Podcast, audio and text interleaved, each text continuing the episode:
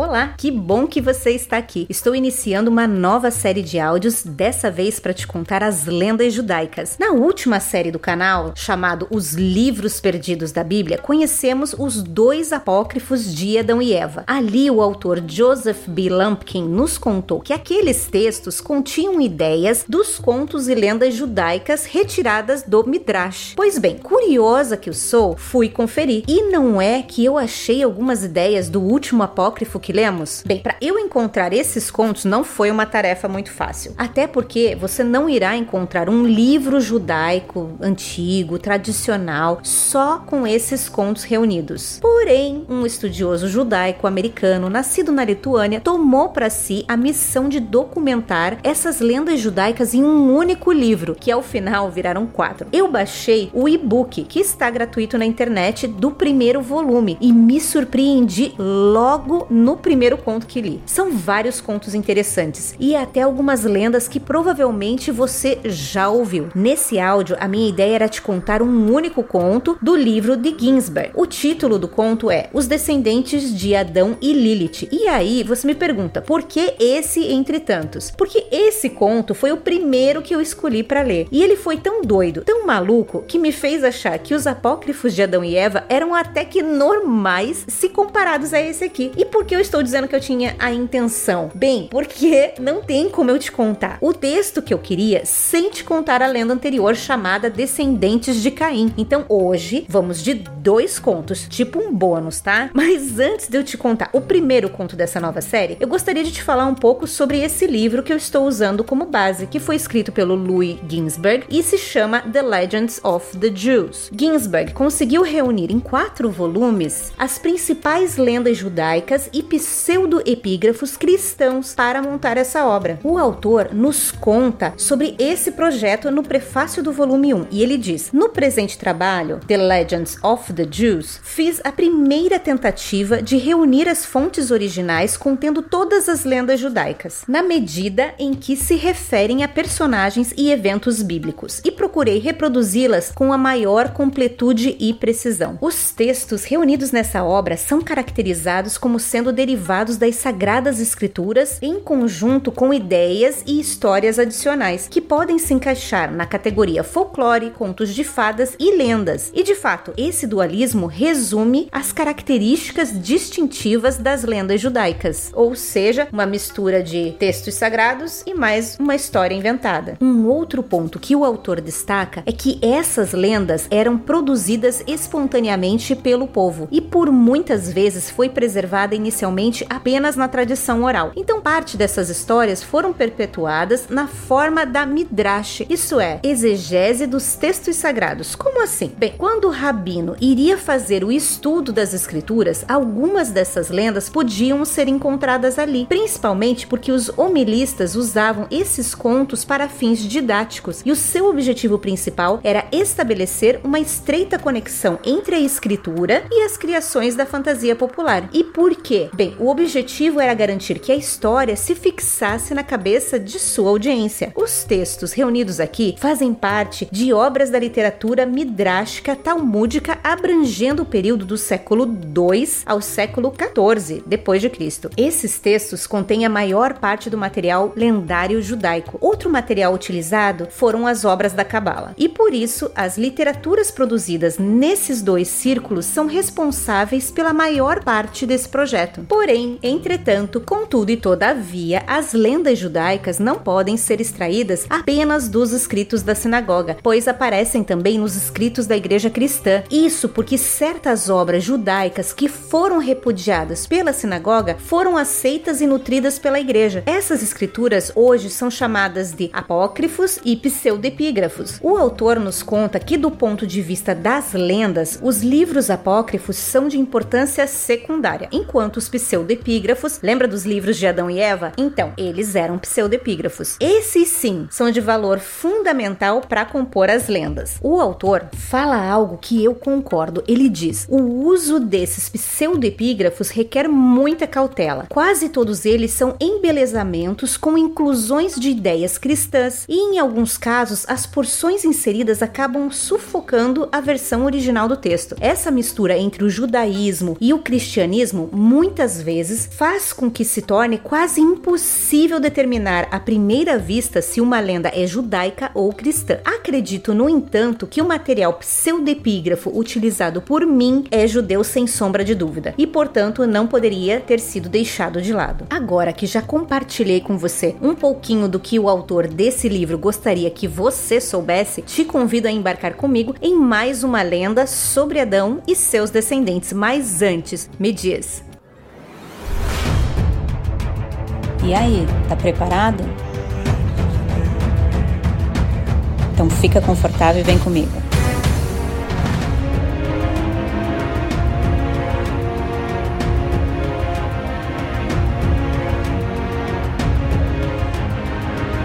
Non nobis Domine, non nobis, sed nomine tua da gloria. The Legend of the Jews. By Louis Ginsburg.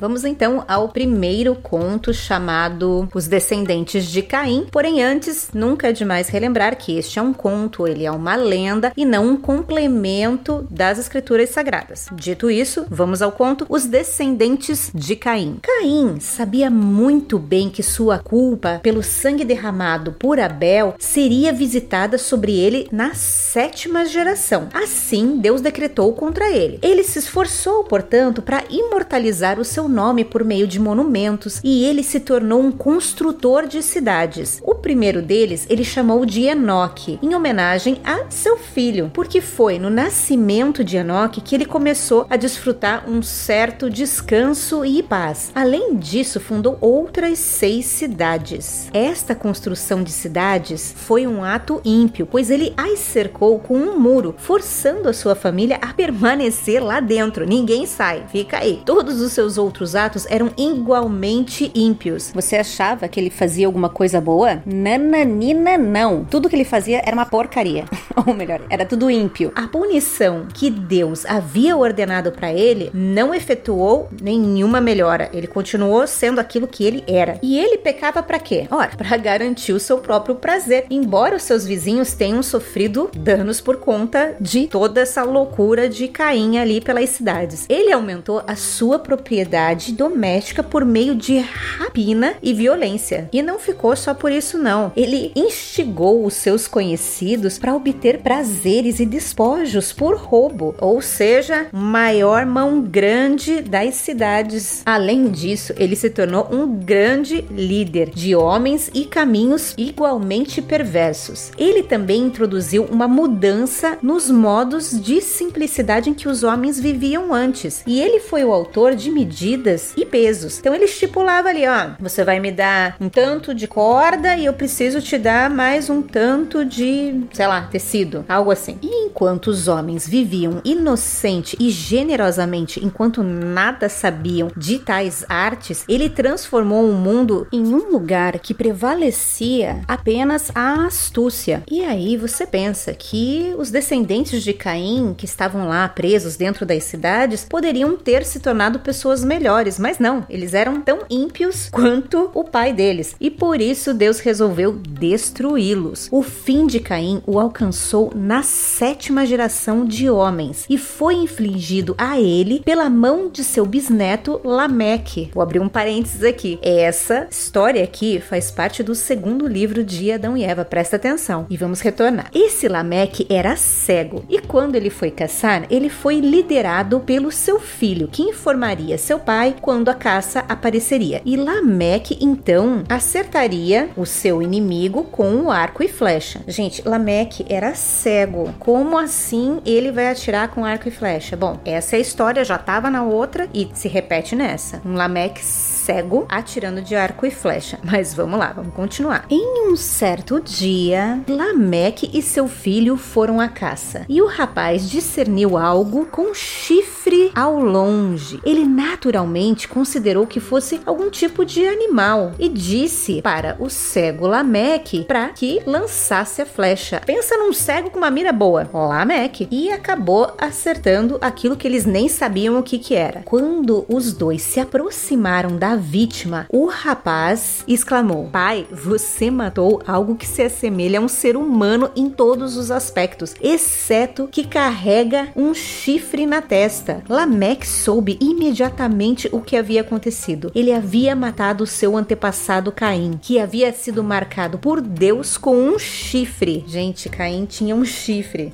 Eu não consigo esperar isso. Tá, vamos lá. Em desespero, ele bateu as mãos e inadvertidamente matou o seu filho enquanto ele as apertava. Gente, que tabefe é esse, hein? Além de uma mira boa, Lameque tinha uma baita de uma patada. Matou o filho dele ali. Sem querer, obviamente, dessa vez. Não, mas da flecha também foi sem querer. Bom, eu tenho que parar de me intrometer na história. Tá, vamos continuar. O infortúnio ainda seguiu outro infortúnio. Veja o que aconteceu. A terra abriu a sua boca e engoliu as quatro gerações nascidas de Caim: Enoque, Irade, Mehujael e Metushael. Lameque, cego, como estava, não podia ir para casa. Lembra? Ele era cego. Ele não tinha mais como sair dali. E ali ele permaneceu. Ficou ao lado do cadáver de Caim e do seu filho. Ao anoitecer, as suas esposas saíram para procurar aonde estava o cego do Lameque e encontraram ele ali. Quando souberam do que ele havia feito, quiseram separar-se dele, principalmente porque elas sabiam que quem matasse Caim estava condenado à aniquilação. Mas Lameque argumentou: se Caim cometeu um assassinato por maldade premeditada, foi punido apenas na sétima geração, então eu serei 77. A corrupção dos tempos e especialmente a depravação da linhagem de Caim aparece no fato de que Lameque, assim como todos os homens da geração do dilúvio, se casavam com duas esposas, uma com o propósito de procriar filhos e a outra para buscar indulgências carnais, razão pela qual a última esposa era estéril por meios artificiais. Não explica como, só acredita. Os homens da época estavam mais voltados para o prazer do que para cumprir o seu dever com a raça humana e com as suas famílias. Eles davam todo o seu amor e atenção às mulheres estéreis, ou seja, às segundas esposas, enquanto suas outras esposas passavam seus dias como viúvas tristes e melancólicas. As duas mulheres de Lameque, Adá e Zilá, deram-lhe cada uma dois filhos. Adá, dois filhos Jabal e Jubal, e Zilá, um filho Tubal Caim e uma filha Naamá. Jabal foi o primeiro entre os homens a erguer templos aos ídolos, e Jubal inventou a música cantada e tocada por ele. Tubal Caim foi nomeado corretamente, pois ele completou o trabalho do seu antepassado Caim. Caim cometeu assassinato e Tubal Caim, o primeiro que soube afiar o ferro e o cobre, fornecendo assim instrumentos que seriam utilizados em guerras e combates. E Namá era amável, ganhou seu nome pelos doces sons que ela extraía de seus símbolos quando chamava os adoradores para homenagear os ídolos. E termina assim: essa é a primeira lenda que eu falei que eu ia te contar. E o filho que morreu porque Lameque acertou aquele tapa sem querer nele, não fala. Só diz que ele tinha quatro filhos: três meninos, uma menina, e um deles morreu. E não sabemos aqui também qual foi deles que foi morto. E então agora vamos para o conto 2, chamado Os Descendentes de Adão e Lilith. Quando as esposas de Lameque ouviram a decisão de Adão de que deveriam continuar a viver com o marido, voltaram-se para ele dizendo: Ó médico, cura a tua própria mácula. Elas estavam se referindo ao fato de que ele, Adão, vivia separado de sua esposa desde a morte de Abel, pois ele havia dito: Por que eu deveria gerar filhos se é apenas para expô-los à morte? Embora ele evitasse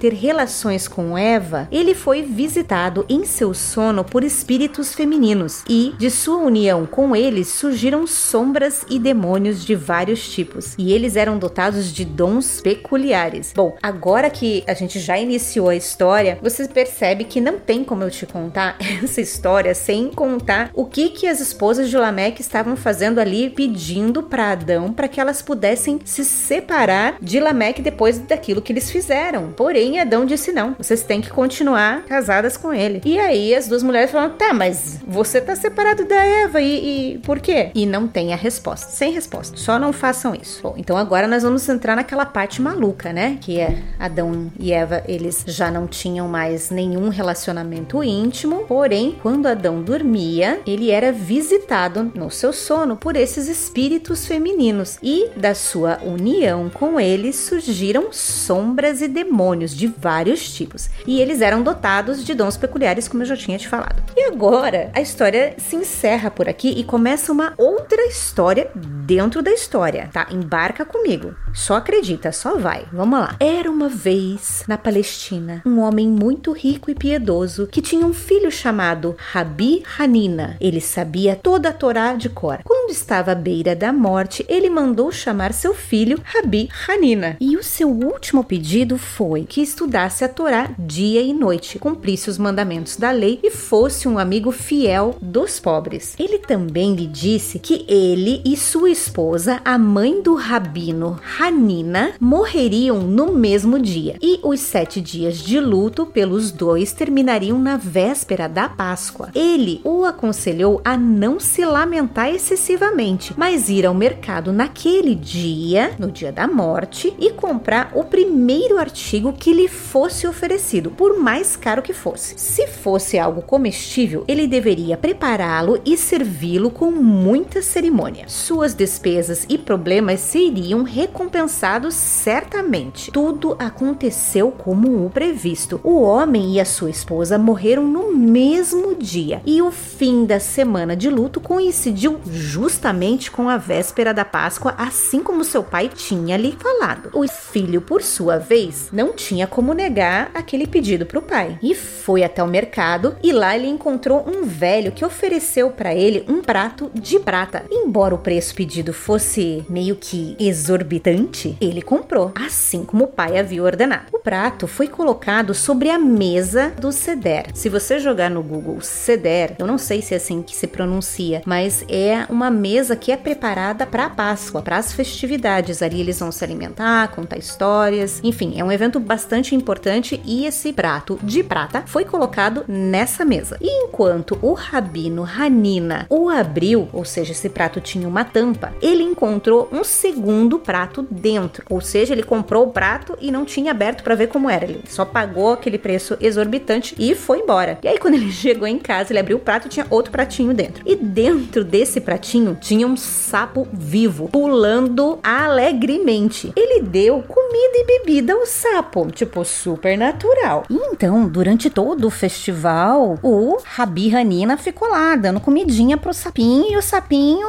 comendo o festival inteiro. E ele então ficou tão grande que o rabino Hanina fez um armário só para ele, no qual ele comia e vivia lá. Com o passar do tempo, o armário ficou muito pequeno e o rabino construiu uma espécie de câmara ou sala aonde ele colocou o sapo dentro e continuou ali. Dá-lhe comidinha na boquinha do sapo, bebida pro sapo, tudo abundante. E ele fazia isso para não violar o último desejo do pai. Mas o sapo cresceu e cresceu e ele consumiu todas as posses até que finalmente Rabi Hanina foi despojado de todas as suas posses. Então o sapo abriu a boca e comeu Rabi Hanina. Não, mentira. Ele começou a falar: Meu querido Rabino Hanina, disse ele, não se preocupe, vendo que você me criou e cuidou de mim, você pode me pedir o que o seu coração desejar, e isso será concedido a você. O Rabino Hanina respondeu: Eu não desejo nada além de que me ensine toda a Torá. O sapo concordou e ele, de fato, ensinou toda a Torá e as 70 línguas dos homens. O seu método de ensino era o seguinte: ele escrevia algumas palavras em um pedacinho de papel que ele fazia o seu aluno engolir. Assim que ele adquiriu não apenas a Torá e as 70 línguas, o sapo anotou num pedacinho de papel a linguagem dos animais e entregou pro Hanina para que ele comesse. E enquanto estava ali, Hanina ganhando seu conhecimento e comendo pedacinhos de papel, o sapo foi conversar com a esposa do rabino Hanina. Afinal de contas, ela estava ali nutrindo o sapinho, ou melhor, o sapão, junto com o seu marido. E o sapo disse para a esposa: Você cuidou de mim bem e eu não te dei recompensa nenhuma. Ah, como eu pude me esquecer de você? Mas a sua recompensa será paga antes que eu parta. A única coisa que vocês devem fazer é me acompanhar até a floresta. E o casal disse: Mas é claro, se um sapo gigante escreve palavrinhas em pedaços de papel e me dá todo esse conhecimento e agora me convida para ir passear na floresta, É óbvio que eu vou. Você tem alguma dúvida? Não, nenhuma. Vamos lá. Já que estamos nessa história maluca, vamos com o sapão. E o sapo continua falando, que ele é um sapo falante, né? Lá verás o que farei por ti. Assim eles foram para a floresta com ele. Chegando lá, o sapo comeu os dois. Não, mentira. o sapo começou a falar e o som que saía da boca do sapão era a linguagem dos animais e pássaros que foram lá se chegando. Foi todo mundo com licença, com licença, chegando, aham, senta, fica aí e tal. Se organizaram ali. E então o sapão ordenou que os animais produzissem pedras preciosas, quantas pudessem carregar. Mas não era só isso. O sapão tinha mais. Ele disse que eram para os animais trazerem ervas e raízes para a esposa do rabino Hanina. E ele a ensinou como usá-las como remédios para todas as variedades de doença. E ao final, o casal pôde levar tudo para casa deles. Mas quando eles estavam prestes a voltar, o sapo se dirigiu a eles e disse assim: Que aquele que é santo, bendito seja ele, tenha misericórdia de você e retribua por todo o trabalho que você teve por minha causa, sem querer perguntar quem eu era. Agora vou fazer-vos conhecer a minha origem. Eu sou o filho de Adão, um filho que ele gerou durante os 130 anos de sua separação de Eva. Deus me dotou com o poder de assumir qualquer forma ou disfarce que eu desejar. Rabi e sua esposa partiram para sua casa e eles ficaram muito ricos e gozaram do respeito e confiança do rei. Que rei é esse? Não sei, não sei. Só termina assim a história. Não tem mais informação e é assim que terminamos esse conto, que ao meu ver é uma mistura de escrituras sagradas, né, no sentido de reunir ali os personagens da Bíblia com um conto de fadas. Como assim um sapo que vai comendo e crescendo, crescendo, crescendo e fala? Realmente digno de conto de fadas. Eu achei tão doido, mas tão engraçadinho ao mesmo tempo, que eu resolvi compartilhar com vocês. Eu não podia guardar essa história só para mim. Até porque, você lembra que o autor comentou que esses contos que os exegetas usavam para ajudar a fixar as escrituras eram utilizados no ensino dos textos da Torá? Então, aqui obviamente ficou faltando a parte teológica, mas com certeza essa lenda do sapão ficará guardada para sempre na minha memória. Porém, agora você deve estar se perguntando por que essa história tem um, um nome Lilith no título. Então, Lilith aparece em dois contos anteriores a Eva. Nessa lenda, Lilith é considerada a primeira mulher de Adão. Pensei em contar a história dela nos próximos áudios, mas meu único problema é criar um áudio que poderá ser mal interpretado. Eu sei que a Lilith é usada por muito tempo pelas feministas como símbolo da sua causa. Sinceramente, eu não tô nem um pouco afim de dar palco para esse grupinho. Enfim, eu vou pensar se falarei sobre essa figura nos próximos áudios ou vamos para um próximo conto. Fique ligado para saber qual será a próxima lenda que vai surgir por aqui. E é isso. Espero que você tenha gostado dessa lenda e desse formato de áudios mais curtinhos que farão parte dessa nova série com as lendas judaicas aqui no canal. Ah, antes de dar tchau, deixa eu te dizer uma coisa. Não pense que eu deixei de lado as outras leituras, como o Paraíso Reconquistado de John Milton e os outros apócrifos da Bíblia. O que acontece é que essas leituras acabam requisitando muito tempo de pesquisa e estudo em conjunto com a leitura da obra original. Isso faz com que o processo seja um pouco mais lento, mas elas vão sair. Uma hora ou outra, uma delas pingará por aqui. Fique de olho. Agora sim, me despeço desejando que fique com Deus e nos encontramos nos próximos áudios. Lembrando que esse não é um audiolivro, mas a minha interpretação da história. Se você ficou curioso sobre esse livro que reúne as lendas judaicas contadas aqui, não deixe de ler a versão original. O livro utilizado por mim é a versão em inglês do e-book The Legends of the Jews, escrito por Louis Ginsberg, de 1998. Confira na descrição desse áudio todas as informações sobre essa edição que serviu como base para eu te contar essa história. Por hoje ficamos por aqui, mas te espero nos próximos próximos áudios. Até lá!